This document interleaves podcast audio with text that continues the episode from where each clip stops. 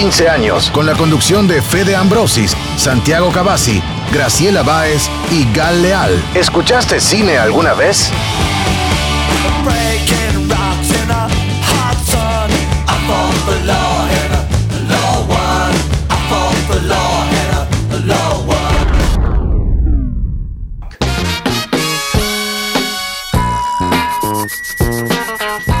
Bienvenidos a Ópera Prima, programa de cine de Radio Universidad, como todos los sábados de 15 a 16, el mejor cine pasa por este dial. Tenemos muchas ganas de volver al estudio, pero mientras tanto, vía digital, te recomendamos o no recomendamos las películas que están dando vuelta, los estrenos, festivales.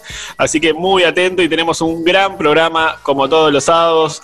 Le doy la bienvenida a Ana y a Santiago. ¿Cómo andan? Hola Santiago, hola Fede, ¿cómo están? Muy bien, muy contenta de participar otro sábado en Ópera Prima.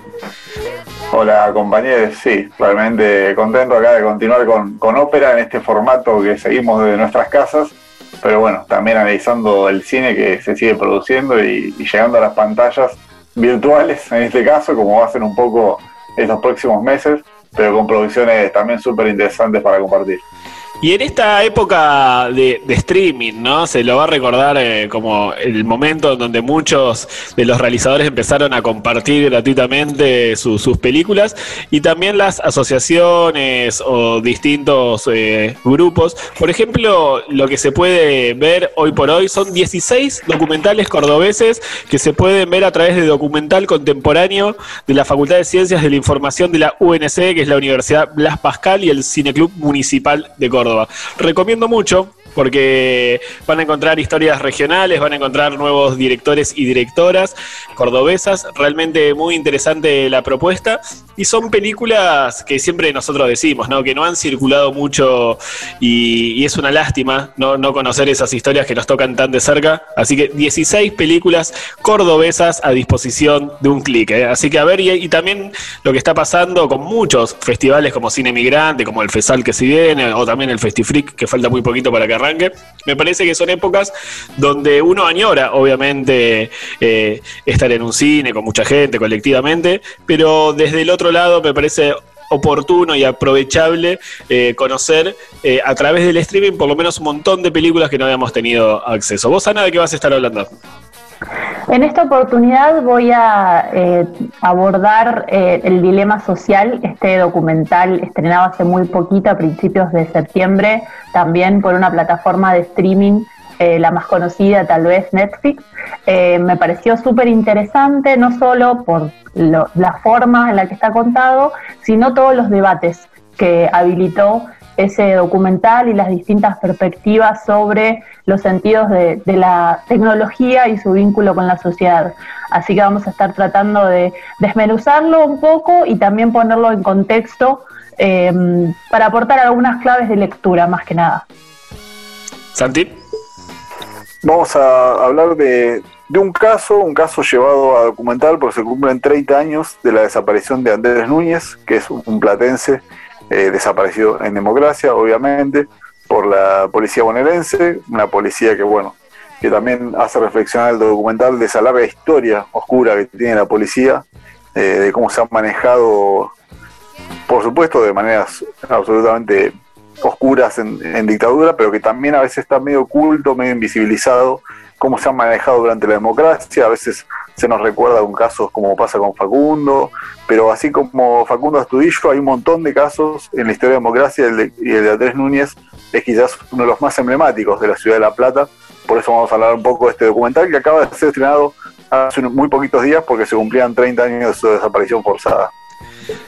También vamos a estar ah, hablando de La Fiesta Silenciosa, una película nacional de Diego Fred que se estrenó hace algunas semanas, que tiene como actriz protagonista a Jasmine Stewart, una película que habla sobre la violencia de género. Seguramente el afiche lo han visto en algún lugar, que es Jasmine Stewart bailando con unos auriculares azules en plena noche.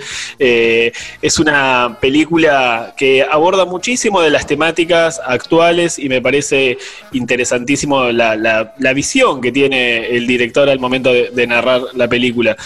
También vamos a estar eh, con una entrevista con Marcelo Galvez, un amigo de la casa que estrena Los Hijos del Viento, su nuevo documental basado en las fotografías de Martín Barrios, así que se espera mucho de, esa película, con muchísimas ganas de verlo. Y Santi, en relación a lo que estabas hablando vos, también me gustaría agregar otra recomendación, que es en Cinear se conmemora los 43 eh, años de la asociación Abuelas Plaza de Mayo con una selección de películas, así que se va a poder todas en Cinear. Van a estar, por ejemplo, La Casa de Argüello, va a estar Eva Lola, va a estar El Hijo del Cazador, va a estar Pasaje de Vida de Diego, Pasaje de Vida de Diego Corsini, una selección de películas para seguir profundizando, ¿no?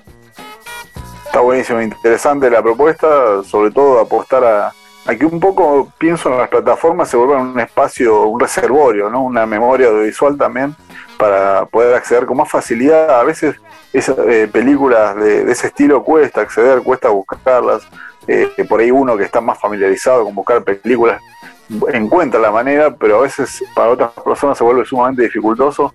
Por eso siempre reivindicamos que esté esa plataforma de cine nacional. Y también que me hiciste recordar con lo que mencionaba Fede al principio, que, me quedó pendiente para uno de estos programas de Opera Prima, hacer un repaso, un relevamiento de las distintas plataformas que tienen los países para exhibir su cine nacional, porque hay plataformas de cine chileno, de Bolivia, eh, de, Colombia, hay plataformas latinoamericanas, plataformas más de corte nacional, así que por ahí en un próximo programa de ópera podemos hacer un repaso para que quiera un poco acceder a ese, a ese cine latinoamericano tan diverso. Por supuesto, así que todas estas películas, toda esta información hasta las 4 de la tarde, como siempre en Radio Universidad. Morro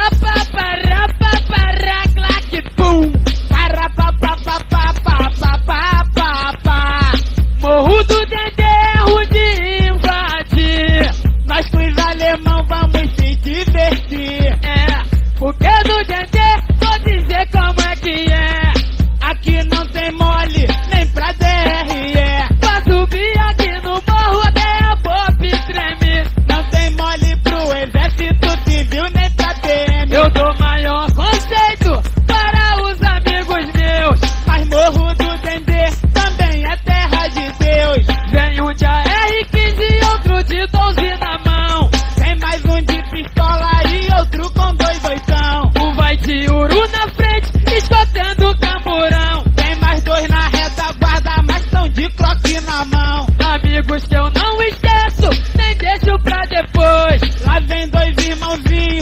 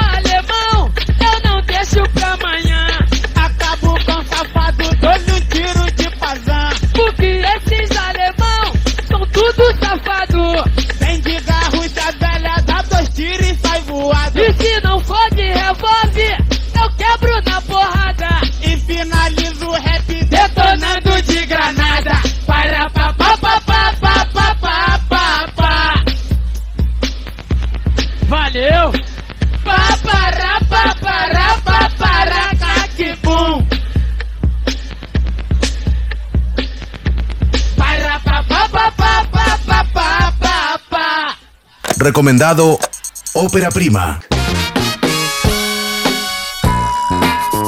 Seguimos en Ópera Primas. Como todos los sábados nos podés escuchar de 15 a 16 acá en Radio Universidad, pero si te perdiste el programa también nos podés escuchar en Spotify, donde estamos subiendo cada uno de estos programas para que no te pierdas ninguna de las películas o series que estamos hablando. Así que importante, ¿no? También nos sumamos a, la nueva tecnología, ¿no? Bueno, Ana, vamos a hablar de, ya que estamos hablando de nuevas tecnologías, nuevos algoritmos, hablar de una película que está haciendo mucho ruido. Así es, es una película que viene generando eh, muchas reseñas, muchas críticas, muchos debates, sobre todo entre quienes, en particular, entre los colegas eh, docentes, compañeros y compañeras de, la Facultad de Periodismo que, trabajamos o que damos clase en particular en la Tecnicatura en Comunicación Digital por la pertinencia del tema, ahí se generaron muchísimas conversaciones súper interesantes. Entonces, a partir de, esta película que está pensada para un público masivo, me parecía interesante para quienes ya la vieron o para quienes todavía no, aportar algunas claves de lectura en términos de describir cómo está contado, cómo está construido este documental. Bien, el, documental está organizado a partir de tres ejes. En primer lugar, tenemos una serie de entrevistas a ex trabajadores de todas estas grandes plataformas, Google, Facebook, Twitter, Instagram. Eh, por otro lado, eso es como la parte de las entrevistas y la parte del relato en el que estos eh, ex trabajadores, ex programadores, nos van contando cómo funcionan las redes sociales y cuál es su modelo de negocios. Por otro lado, este relato está acompañado de dos recursos que utiliza el documental. Por un lado, hay una dramatización, lo que vamos a ver es una familia tipo, entre comillas, con la que vamos, vamos viendo distintos grados de permeabilidad de las redes sociales. Vemos a los padres como medios desinteresados de lo que ocurre en ese mundo y vemos una diferencia muy marcada con respecto a lo que les ocurre a los hijos y las hijas de esa familia, en la que sí ya las redes sociales ocupan un lugar súper predominante en sus vidas. Y la otra parte del documental, en la que ya directamente recurren a la ciencia ficción y a lo fantástico, es una, drama, una ficcionalización de cómo funcionan eh, los algoritmos. Y acá lo que vamos a ver es al mismo personaje haciendo, personificando a estos tres algoritmos eh, sobre una, una, imagen que representa a uno de los miembros de esa familia que veíamos dramatizada. Entonces, uno de los algoritmos es el encargado de enviar de enviarnos, ¿no? Porque ahí la idea es que nosotros nos identifiquemos con ese sujeto que está siendo, entre comillas, manipulado, de enviarnos la información que nos interesa de acuerdo a nuestros intereses previos, de enviarnos eh, los contenidos que apelan a nuestra emocionalidad y también el algoritmo que se encarga de enviarnos la publicidad precisa de aquello que queremos comprar. Entonces, a partir de estos tres ejes, el documental construye una idea respecto de las redes sociales como un, mundo del cual no podemos escapar. Cuando terminamos de ver el documental, no sé, Santi, vos, eh, ¿qué te pasó cuando lo terminaste de ver? A mí personalmente, cuando lo miré completamente despojada y sin hacerle ningún tipo de crítica, me, había quedado como con la sensación de, bueno, efectivamente, estas grandes compañías tienen el control absoluto sobre la humanidad y no hay nada que hacer frente a eso. Hay como una sensación de que no hay escapatoria y este es el gran dilema social, ¿no? No podemos vivir sin las redes, sin Google, sin los servicios que nos ofrecen estas plataformas, pero al mismo tiempo estas plataformas están eh, generando unas ganancias increíbles a partir de un trabajo que hacemos gratis, ¿no? que es el que tiene que ver con toda la información y todos los contenidos que volcamos eh, voluntariamente en, estas plataformas.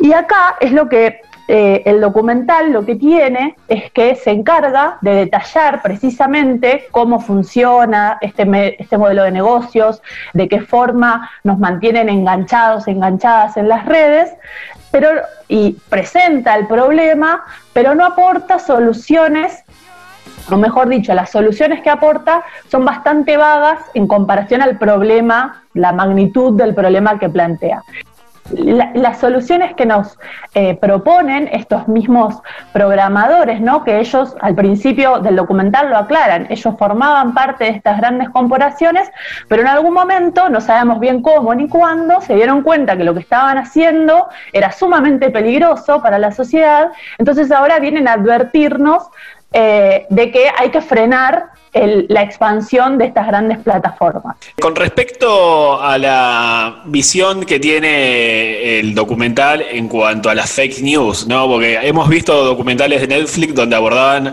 a Analytics, ¿no? Eh, por ejemplo, llevando tendencias a ganar eh, en el Brexit, hasta la misma elección de presidencia de Trump. ¿Qué mirada tiene el documental acerca de esto?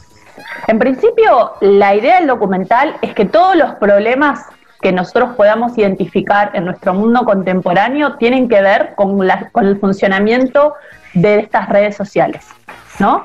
Primero, esa es la, la, gran crítica que podemos hacerle al documental respecto de cuál es el sentido de la tecnología para eh, estas personas que nos están contando esto, ¿no? Las personas no tienen ningún tipo de capacidad de urgencia o de autonomía frente a las redes sociales, entonces en este caso, respecto de las fake news, te explican muy bien cómo es la constitución de estos filtros burbuja en el que las redes sociales nos encontramos con personas que piensan igual que nosotras y nosotros y reforzamos nuestro punto de vista sin entrar en contacto con miradas disímiles o críticas.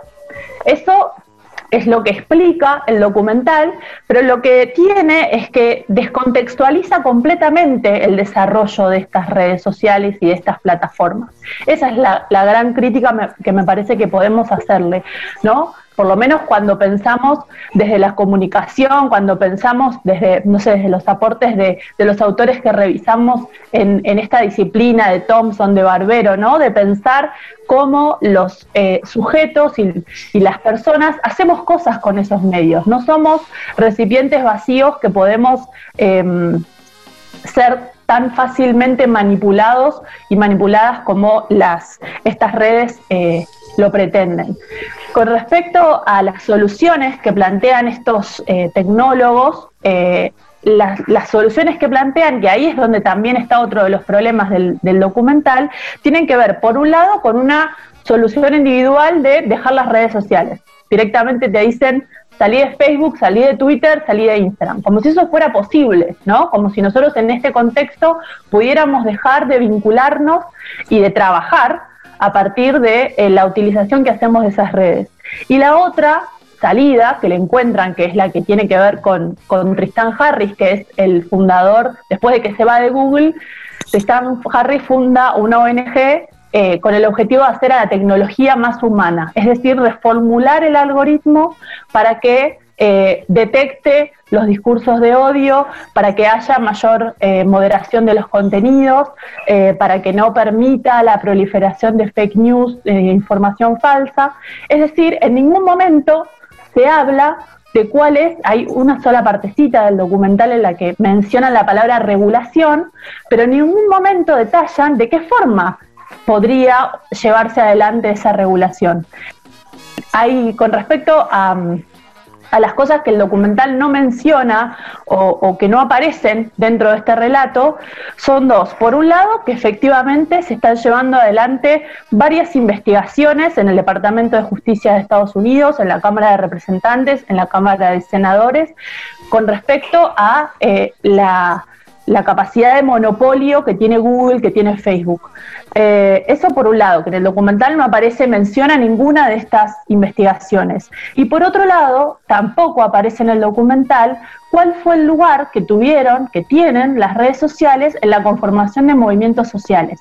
Pensemos en las imágenes del Black Lives Matter, pensemos en las imágenes de Chile el año pasado y de la función que tuvieron las redes sociales para denunciar a los carabineros que cometían crímenes eh, de derechos humanos eh, que no salían en los principales medios de comunicación de Chile. Pensemos lo que fueron las manifestaciones eh, del, de una menos en nuestro en nuestro país o por eh, cuando se dio el debate sobre la, cuando se está dando el, debate sobre la legalización del aborto. Entonces hay toda una cuestión que tiene que ver con la capacidad que han tenido las, eh, las redes sociales para unificar un montón de reclamos y darle masividad, que en el documental no aparece tampoco.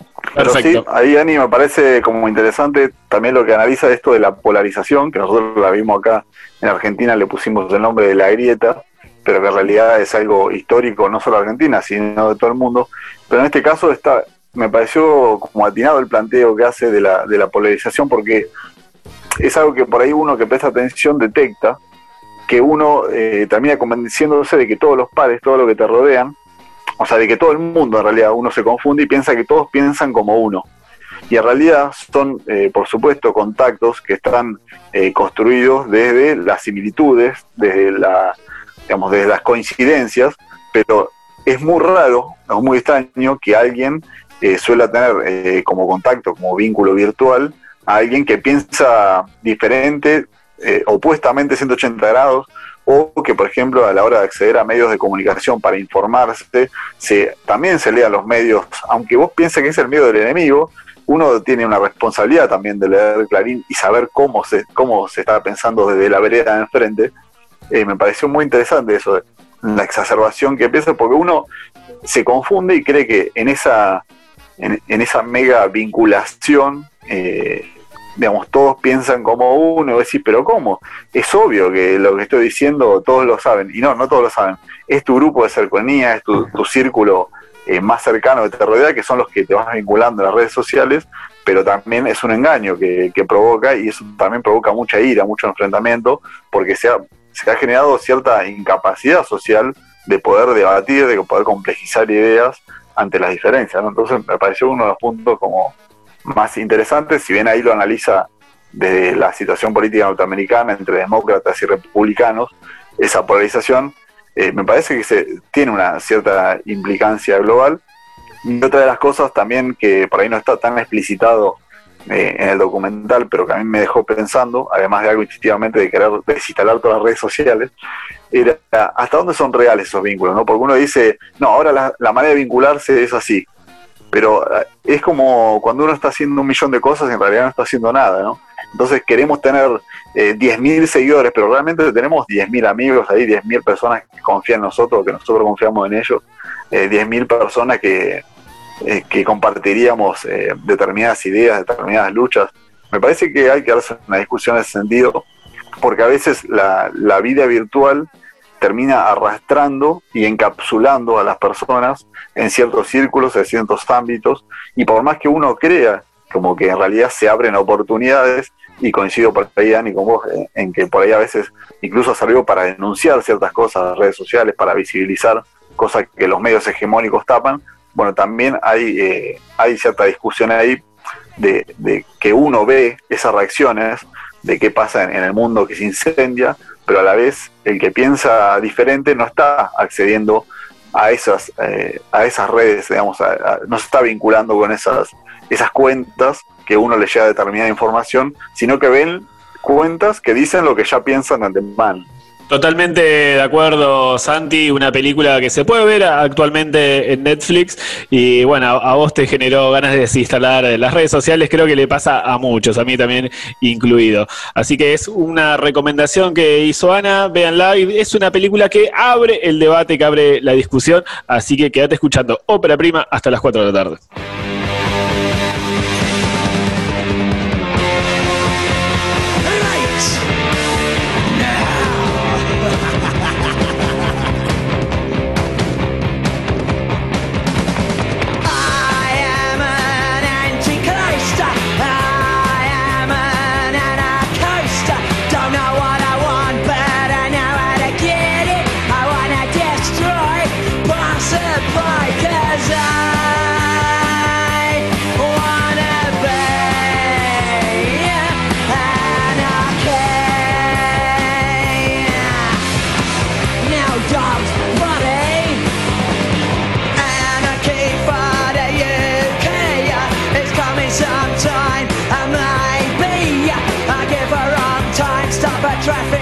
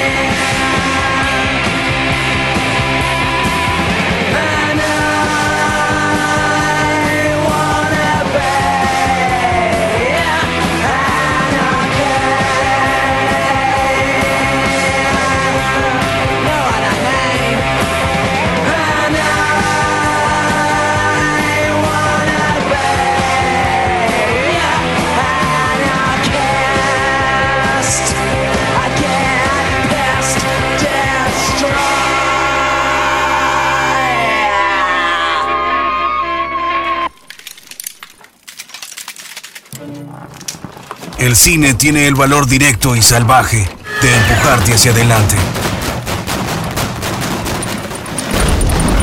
De no darte respiro, de obligarte a vivir. Ópera prima. Ópera prima.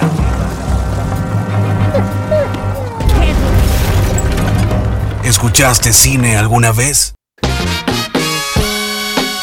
Seguimos en Ópera Prima, estábamos escuchando en el anterior bloque a Ana, ¿no? Hablar sobre el dilema social, esta película que aborda el conflicto de las redes sociales, ¿no? Una película muy actual, una película para analizar, debatir y problematizar.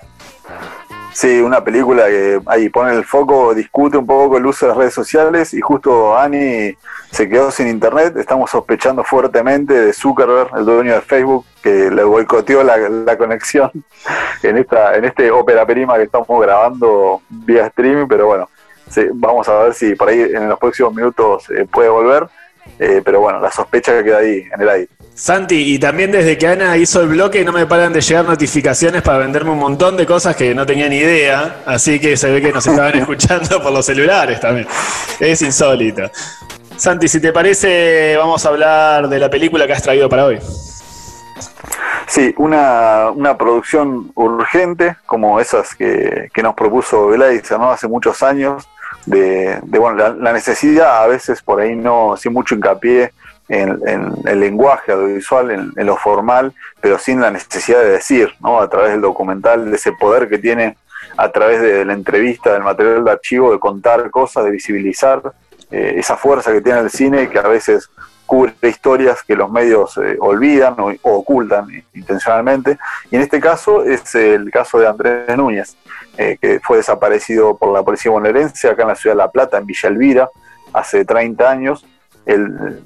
Se produjo el documental Andrés Núñez, desaparecido en democracia, en uno de los casos más emblemáticos de la ciudad, junto a Miguel Bru o a Jorge Julio López. son personas, personas que, digamos, que si bien se han invisibilizado con el tiempo, por ahí López la, lucha continúa más frecuentemente, se siguen produciendo las marchas, pero a veces el paso del tiempo termina eh, siendo digamos, contraproducente, entonces las familias terminan muy solas, eh, sosteniendo la lucha por estos casos. Y el caso de Andrés Núñez, bueno, vemos justamente en el documental la entrevista a, Mirna, eh, que es su compañera, quien era su compañera en ese momento, que nos cuenta en el living de su casa, nos va haciendo un poco el relato entrevistado por, Julio Avicento de, de, la agrupación Hijos de La Plata, eh, es quien la acompaña, o sea que la ha acompañado no solo en la entrevista, sino la ha acompañado en su lucha de tantos años y también en la causa. Eh, una causa que, está vigente, que se está discutiendo porque ha sido eh, declarada como una causa de un delito de lesa humanidad, porque justamente ha sido el Estado quien ha desaparecido Andrés Núñez hace 30 años, y bueno, se sigue todavía buscando eh, a uno de los prófugos, que es Jerez, quien era el comisario en ese momento de la comisaría que desaparece Andrés, y también hay otra parte, otra causa abierta, a los encubridores, que no fueron responsables directos. Hay dos responsables ya eh, enjuiciados que fueron condenados, pero hay otros que son eh, que han encubrido, que estaban en la comisaría o que tenían manejaban cierta información y que fueron partícipes ahí de encubrir el caso de, la desaparición de Andrés. Eh, para aquellos que no conocen el caso de Andrés Núñez, ¿vos podrías contar cómo fue, quién era él y cómo fue el secuestro? Era un laburante de barrio, un albañil. Es un caso que uno cuando lo escucha recuerda mucho a, Miguel Bru o casos que realmente escapa a la lógica, al sentido común, porque es un atropello de la policía realmente feroz. No hablamos ni siquiera de una persecución de tipo político, ideológica, en democracia, sino gente que realmente la desaparecían por cosas absolutamente menores e incluso siendo inocentes. El caso de Andrés es tremendo porque lo, buscan en su casa a las 4 de la madrugada, acusado de haberse robado una bicicleta, una bicicleta del hijo de un comisario, y en esa búsqueda de, querer alguna cabeza, algún culpable, algún responsable de ese, de robo tan menor, eso termina con la vida y la desaparición de, Andrés Núñez, que luego fue encontrado años después, eh, había sido calcinado y ocultado su cuerpo en un campo del General Belgrano, un pueblo que está acá a una hora y media más o menos de la ciudad de La Plata, por vínculos que tenía gente de la comisaría, el comisario, con los dueños del campo, porque era oriundo de, ese pueblo acá de la zona. Pero por algo tan menor, eh, lo que nos cuenta Mirna en esa entrevista, eh, acompañado por Julio, es eh, que esa noche ellos estaban en la casa, Andrés iba a volver tarde, ya sabían que volvía de madrugada porque jugaba la pelota. Para que seguramente a quien, aunque nadie, aunque alguno no conozca el caso, van a identificar porque él aparece en muchas eh, pancartas y fotografías con una camiseta de estudiantes que muchos creen que incluso eso está nombrado en el documental, que no es la camiseta de estudiantes de La Plata, sino que es de estudiantes de Mar del Plata. Él jugaba la pelota, eh, además de ser un laburante, era, fue jugador de fútbol, eh, pero bueno, un poco para referenciarlo, para que lo haya visto por ahí en, algún pasacalle o en algún lado, es quizás su imagen está característica y que Mirna nos muestra la foto, pero eh, lo que nos cuenta bien es eso, ¿no? Dos policías que caen eh, a la noche, se le meten en la casa, se le instalan en la casa de manera muy prepotente. Mirna, la compañera de Andrés,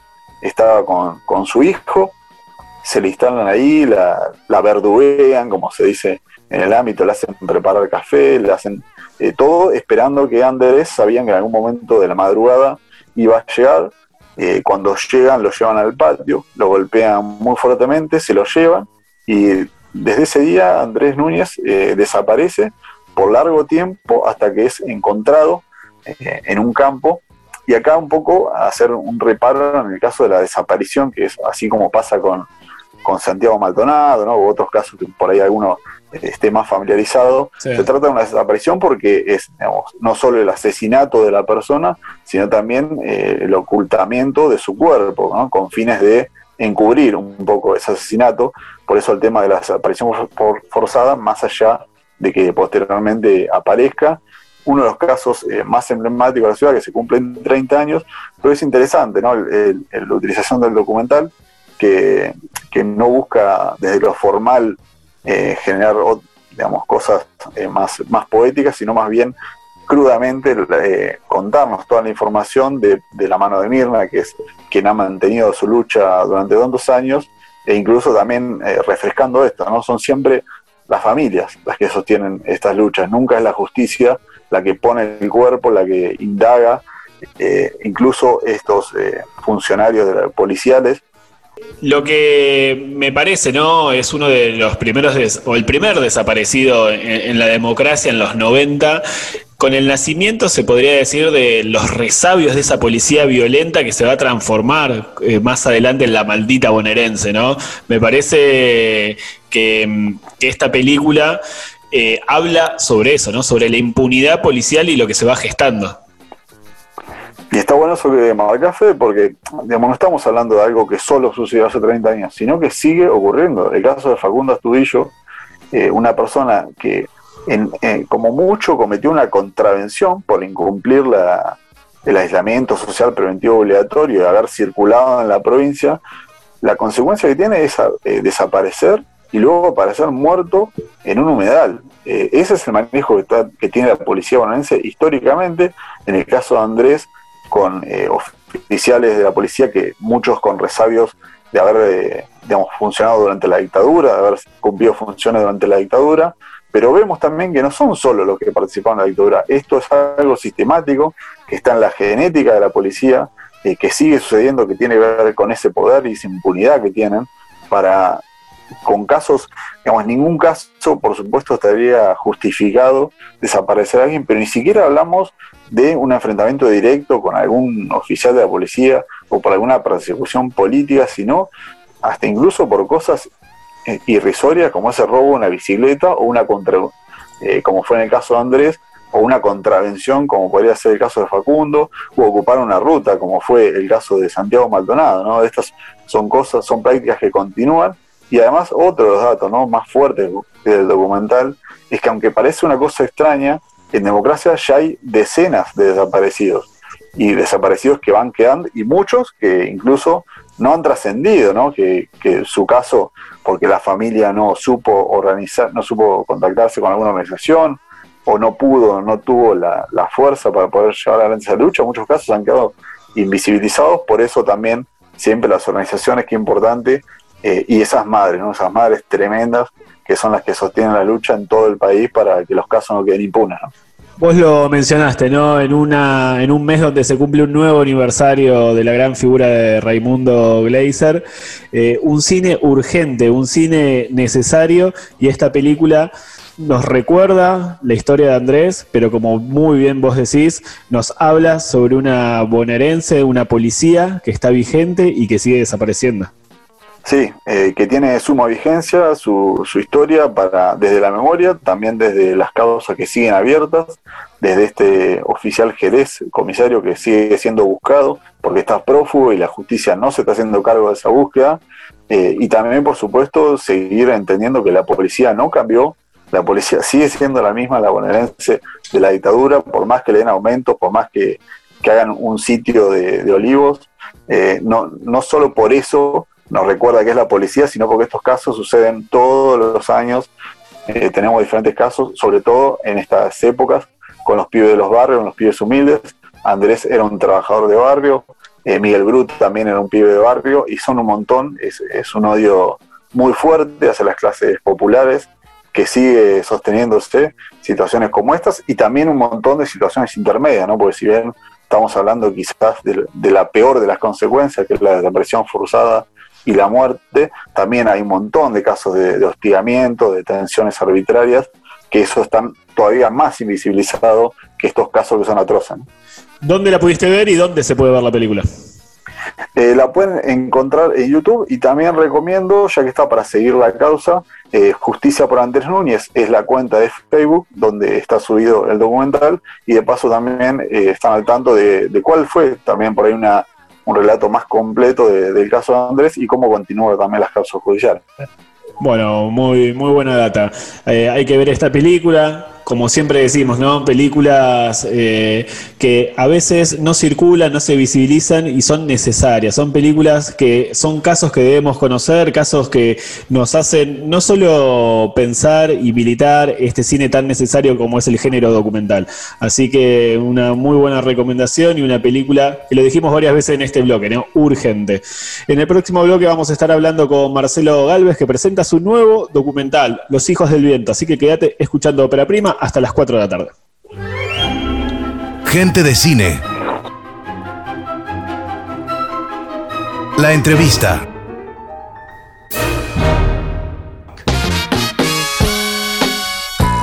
Seguimos en Ópera Prima y como habíamos anunciado, estamos con un gran amigo, un gran director que siempre que estrena una película nos ponemos muy contentos porque ha incursionado en el documental, eh, ha estado mostrando sus últimas películas del lado de la ficción, como Beppo, eh, como Cipriano, y ahora retoma el documental con Los Hijos del Viento, una flamante película que está por estrenar, que todavía no se ha visto en ningún lado, así que esperemos verlo pronto. Así que le damos la bienvenida una vez más a este programa a Marcelo Galvez. ¿Cómo andas, Marce? Bien, Fede, ¿qué tal? Bueno, gracias por contactarme. Una alegría siempre poder conversar con vos y con la gente del programa. Bueno, contanos un poco cómo es eh, Los Hijos del Viento y cuál fue también eh, tu espíritu al momento de retomar el género documental, después de venir a hacer dos ficciones muy importantes que te ha llevado mucho tiempo, que han tenido una gran producción y que por suerte se ha circulado mucho en distintos festivales y por el país y por Latinoamérica. A mí me interesó mucho eh, la obra de Martín Barrios, eh, porque veía detrás de sus fotos un enorme anecdotario que no estaba contado en los libros que él publicó. Y ahí había también para mí un desafío eh, extraño, que era narrar con imágenes quietas, ¿no? con fotografías. Eh, algo en lo que nunca había incursionado y que desde algún lugar implicaba un desafío. Así que fui uniendo eh, así intuitivamente varias cuestiones y dije, bueno, me parece que eh, sobre todas las cosas, eh, más allá de lo que me mueve a mí, también la obra de Martín es algo muy interesante y que vale la pena ser mostrado. Y bueno, ahí me tiré a, a la pileta, digamos, y empecé con esta película que a mí en lo particular me cambió la forma de ver el mundo, ¿no? de ver a la gente del mundo. Eh, Contanos, Marce, y también a, los oyentes que por ahí no conocen, ¿quién es la figura de Martín Barrios y qué significa eh, desde la fotografía, desde el dibujo, de la pintura, en el ámbito cultural platense?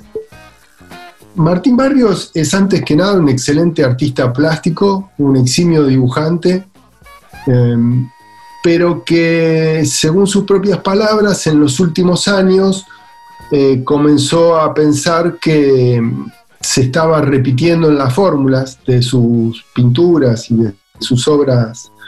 Entonces eh, empezó como a volcarse un poco más a la fotografía porque a través de ello eh, empezaba como a despegarse de sus propios conflictos existenciales y poner en, la imagen de otro su propia mirada del mundo, digamos. Eh, entonces lo que él hizo fue revalorizar un registro fotográfico que él viene acumulando desde que tiene 17 años, cuando salió con su cámara a caminar por Latinoamérica, y desde entonces hasta acá recorrió más de 80 países de todos los continentes, registrando una enorme diversidad de culturas y, bueno, eh, acceder a esas imágenes eh, a mí por lo menos me llenó de preguntas y un poco lo que intento en la película es responder a las preguntas que me generan las fotografías y también responder a otra pregunta que se me fue presentando durante el proceso, que es, ¿por qué hace lo que hace? ¿Por qué, por ejemplo, se va al Ártico ruso y está dos semanas con 50 grados bajo cero, en condiciones eh, peligrosas incluso para su integridad física, por el simple hecho de compartir eh, algo con alguien, ¿no? Eh, así que la película habla un poco de eso. Y aparte, aquellos que tuvimos la oportunidad de tener sus libros en mano o presenciar alguna de, sus charlas, cada foto es una anécdota, cada foto es una gran historia detrás. Recuerdo mucho, estaba en el desierto, eh, no recuerdo cuál, eh, en Medio Oriente, y él eh, se preguntaba y decía, los humanos somos débiles. Cuando uno está ante esta naturaleza gigantesca, lo único que nos sentimos es que no somos nada. Y es un poco es lo, que refleja su obra fotográfica y ese desafío de llevarlo al cine. ¿Cómo lo encaraste? Bueno, ya te digo, em, digamos, en principio hice un diseño de producción muy austero porque la película es eh, completamente independiente y lo que hicimos fueron dos entrevistas larguísimas eh, que duran alrededor de más de cinco horas, eh, donde recorremos gran parte de sus publicaciones fotográficas y estas entrevistas fueron registradas en un estudio de sonido porque a mí me interesaba particularmente, más allá de la imagen, em, un registro puro del sonido, en buena calidad técnica para después llevarlo a, postproducción. Así que, eh, digamos, a partir de esas entrevistas, yo quedé muy conforme porque había como dos, líneas argumentales que transitaban. Por un lado, el anecdotario de la fotografía, como vos decís, digamos, cada foto abre un mundo, eh, a veces lo abre en forma particular, digo, eh, es una sola foto, a veces es una secuencia fotográfica y a veces es una anécdota de una foto que no está. Entonces, eh, bueno, entre todas esas posibilidades se va tejiendo la película hablando de, las imágenes, de las anécdotas, pero intentando gradualmente intentar em, eh, que él explique qué es lo que le pasa adentro que lo impulsa a viajar, algo que tiene muy metido adentro y que no lo puede decir abiertamente. Y, que tiene que ver con, cuestiones que le pasaron a él en la vida, que bueno, la película eh, intenta develar, ¿no? No solamente está el recurso de la fotografía y, la entrevista, sino que también, por ejemplo, por lo que estuve leyendo, eh, está el recurso de los mails, entre tantas cosas, ¿no? Claro, porque sus libros eh, son una mezcla de eh, una serie de anécdotas, mails, cartas, mensajes, diarios de viaje, poemas, digamos, mezcla desde mm, distintas fuentes experiencias de, sus viajes. Y esos relatos también están en clave en sus libros. Es difícil eh, digamos, dilucidar a qué se refiere, por ejemplo, cuando nombra a Whitman y Schumann, eh, cuando está parado en el medio del desierto eh, en África, ¿no?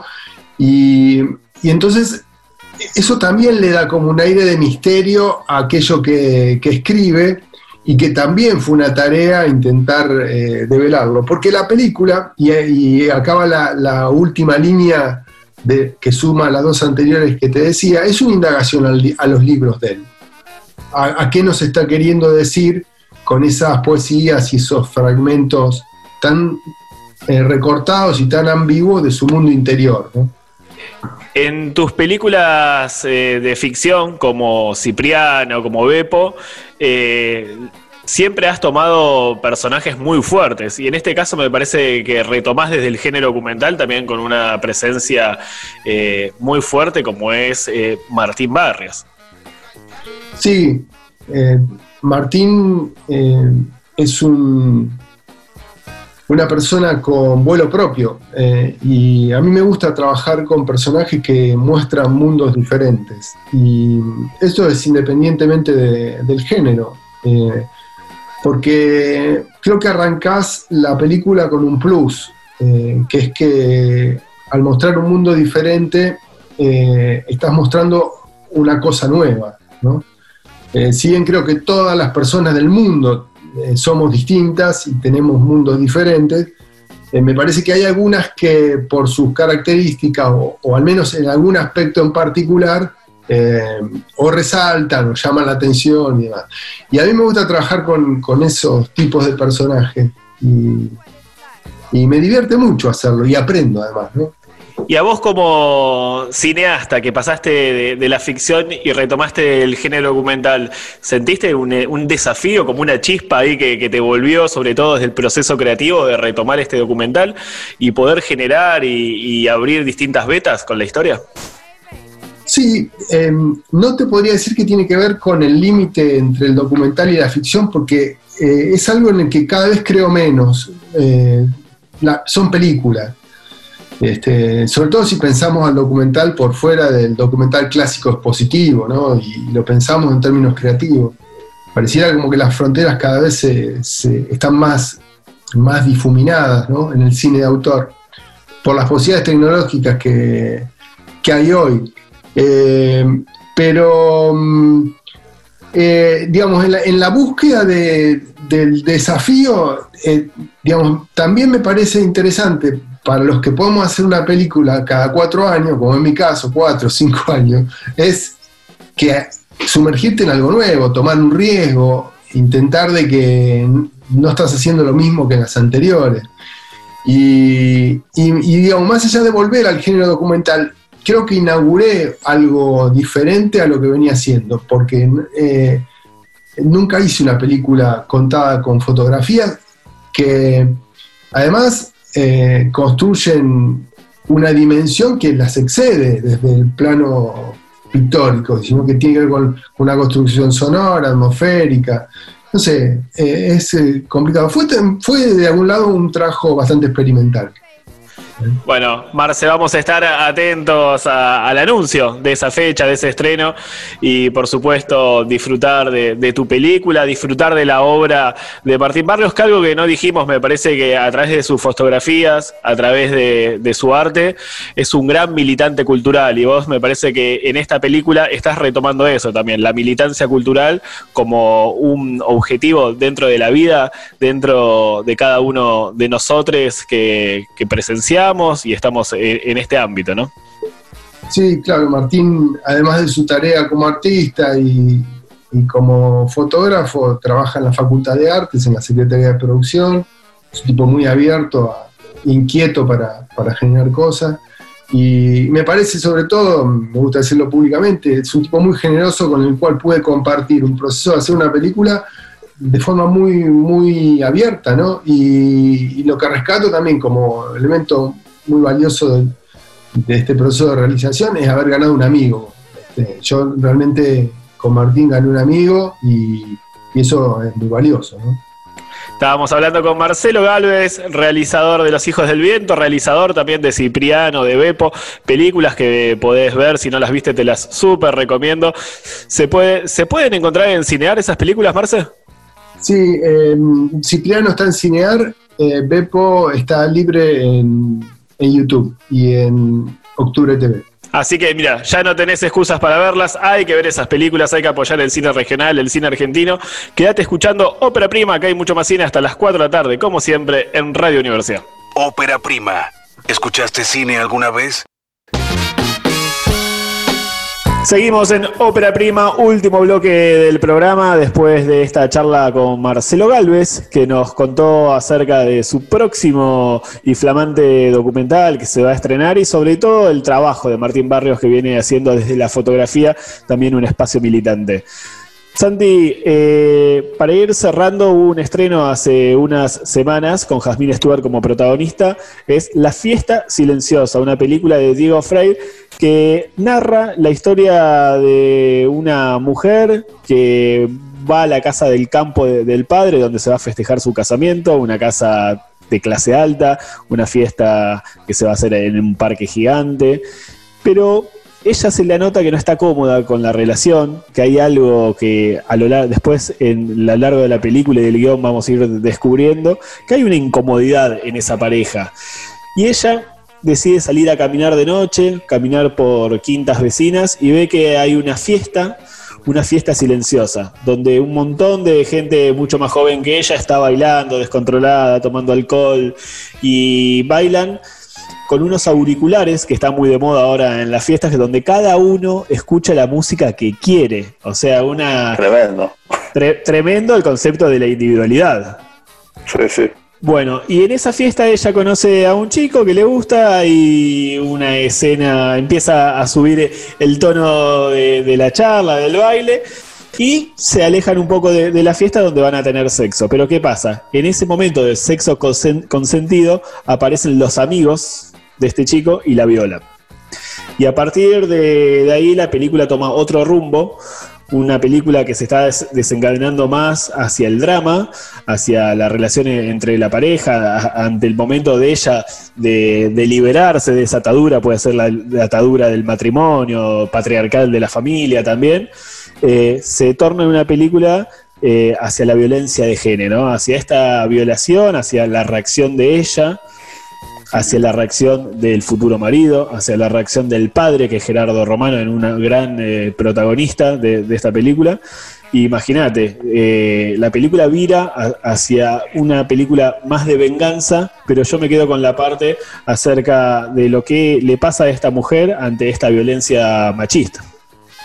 Sí, es un caso tristemente recurrente, ¿no? Esto de los acosos, los abusos, las violaciones en manada eh, se dan en distintos lugares del país eh, o, de, todos, de todos lados, ¿no? Y generalmente, además, lo más triste es que ocurren eh, en fiestas o, en escenarios con gente de clase alta. Hay, hay, cierto, hay cierta recurrencia también en que sean siempre gente que se cree con cierta impunidad, ¿no? Para hacer estas cosas eh, tristemente recurrente y está bueno un poco que, un poco el cine también lleva a la discusión ahí, ¿no? Y Jasmine Stewart, que es una gran militante de, del Ni Una Menos, es una gran militante de toda de la lucha feminista, ha encarado esta película y este rol con una, con una gran eficacia, realmente está muy muy bien ella en la película, y esa violencia que, con la que devuelve la violación ella y el resto de sus familiares, y que va desencadenando otras violencias simbólicas dentro de la película, donde me parece que el rol fundamental que tiene es esta, ¿no? Eh, de la liberación, de, sentirse subyugada por un mandato familiar, de punto de partida que tiene la película acerca de este casamiento que se convierte en una gran pesadilla, por la participación de este grupo de jóvenes. Me parece que es un buen punto que tiene el director para decir, eh, acá hay una mujer de 40 años que quiere virar hacia otra vida, ¿no? Pero me parece que también es muy polémica la escena de, que, tiene la película para hacer ese viraje. Hubo varios medios eh, porteños donde pusieron hasta en tela de juicios si la violación era consentida o no. Así que imagínate, en las redes sociales recomiendo ver mucho el muro de Jasmine Stewart de la respuesta que le da a ese periodismo eh, totalmente antiguo, ¿no? Y me parece que tampoco ha entendido ni la película ni los tiempos que corren. Bueno, hace poco, Fede, surgió, seguramente escuchaste el caso de, en la justicia en la Patagonia, un caso similar donde se habló de, desahogo sexual, que suscitó mucha mucha discusión en, en, en ese término, que si era jurídico, pero qué estaba, qué estaba diciendo discursivamente también en estas discusiones que estamos teniendo. Eh, también pensar en esa consecuencia que, tiene que ver quizá con, cierta fantasía de salir a, matarlos a todos. No sé, no sé en la película cómo se da esta, esta suerte de, venganza, eh, que quizás por ahí no es lo que sucede, ¿no? Pero, pero de algún modo por ahí desde el lado ficcional eh, se puede desencadenar toda esta violencia un poco eh, para, romper con, con, esos casos que muchas veces terminan en el olvido o silenciado ¿no? por, por lo violento de la situación. Sí, uno podría decir, bueno, mira hacia el lado de la venganza y, es algo que realmente nosotros siempre repudiamos, el uso de, la violencia por mano propia, pero es simbólica también eh, esta violencia porque lo que ella trata es romper ese, ese cascarón donde no se siente cómoda, ¿no? Eh, por ejemplo, eh, en una de estas críticas que estaba hablando, dice que la película es una reflexión sobre las masculinidades y las diversas clases de violencia ejercidas por ellos, por los hombres blancos de clase alta. Así que me parece que, totalmente lo contrario a eso. Es una película que habla sobre la feminidad, sobre la opresión de la patria machista hacia estas mujeres, simbolizada en el caso de Jasmine Stewart en esta violación, pero que podría ser, como bien vos decís, cualquier mujer que anda caminando o que asiste a una fiesta donde está repleto de desconocidos que, puede llegar a terminar en esto. ¿no? Así que realmente repudio por esas críticas en los medios eh, eh, porteños y una película para ver y por algo que hablamos durante todo este programa, películas que, te hacen eh, generar un punto de partida para seguir hablando sobre un montón de cosas que están pasando en la actualidad en Argentina. Sí, que si bien siempre decimos, ¿no? Si bien sucede a veces la ficción o un caso, eh, así particular como este que decís, que por ahí no es algo que suceda comúnmente, un poco lo que hacen es mover un poco el avispero y llamar a la reflexión sobre temas que suceden cotidianamente, ¿eh? que no son no son para nada lejanos, sino que están más cerca de lo que pensamos. Estamos hablando de La fiesta silenciosa de Diego Fried, que tiene a Jasmine Stuart como protagonista y la puedes ver en Cinear Play. Está ahora para alquilar una, una suma que es casi irrisoria, 30 pesos. Así que si podés eh, mirarla porque está re buena. Y aparte, seguís apoyando al cine nacional, que hoy por hoy no tiene casi bocas de entrada para, para, para financiar la ley de cine. Así que me parece que es importante seguir apoyando cada uno de los estrenos que se van dando. Que, que recordemos, la primera semana siempre son gratuitos y que después eh, los estrenos están en una especie de, caja de alquiler. No, importante ese ingreso, está bueno tratar de colaborar. Pensemos que no, ni una empanada hoy en día sale lo que sale a alquilar una película. Si bien hay mucha gente que también, aun por más mínimo que sea el valor, por ahí se le impide eh, esto, que también es un tema, ¿no? A veces cobrar por una película, pero no olvidemos todo lo que podamos que es importante colaborar porque hoy está siendo el único ingreso para muchos productores de cine, eh, entonces cuentan un poco con, ese mínimo ingreso y esa pantalla que después también por ahí le abre otras puertas, así que tratemos ahí de colaborar un poco con el cine nacional. Mientras seguimos en la cuenta regresiva de lo que va a ser la decimoquinta edición del festival, nuevo proyecto del equipo del FESALP.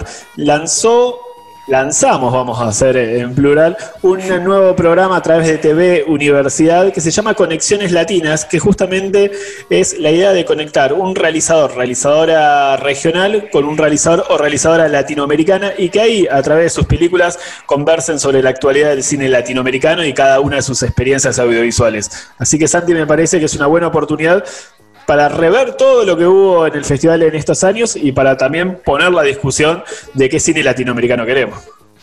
Sí, recordemos ahora que estamos eh, también en, otras plataformas como Spotify, que pueden escuchar el programa, incluso de un montón de otros países. Eh, recordemos que todo el equipo de Ópera Prima también participa del Festival de Cine Latinoamericano de La Plata, FESAL, para que quiera un poco interiorizarse en nuestra programación, en lo que hemos hecho todos estos años y también esta producción se va a emitir por TV Universidad, que va a ser sumamente interesante para cruzar a los grandes realizadores. Y si te lo perdiste en TV Universidad, después va a estar en nuestros canales oficiales del FESAL en YouTube y también en la web oficial que es fesal.com. Ahí van a encontrar todos los episodios de este nuevo proyecto que se llama Conexión Latina. Amigues, se nos fue el programa, ya estamos cerca de las 4 de la tarde, así que como siempre recomendamos a mirar mucho cine nacional y nos volvemos a encontrar la semana que viene Recordá que el cine no solo se mira, también se escucha. Hasta el sábado.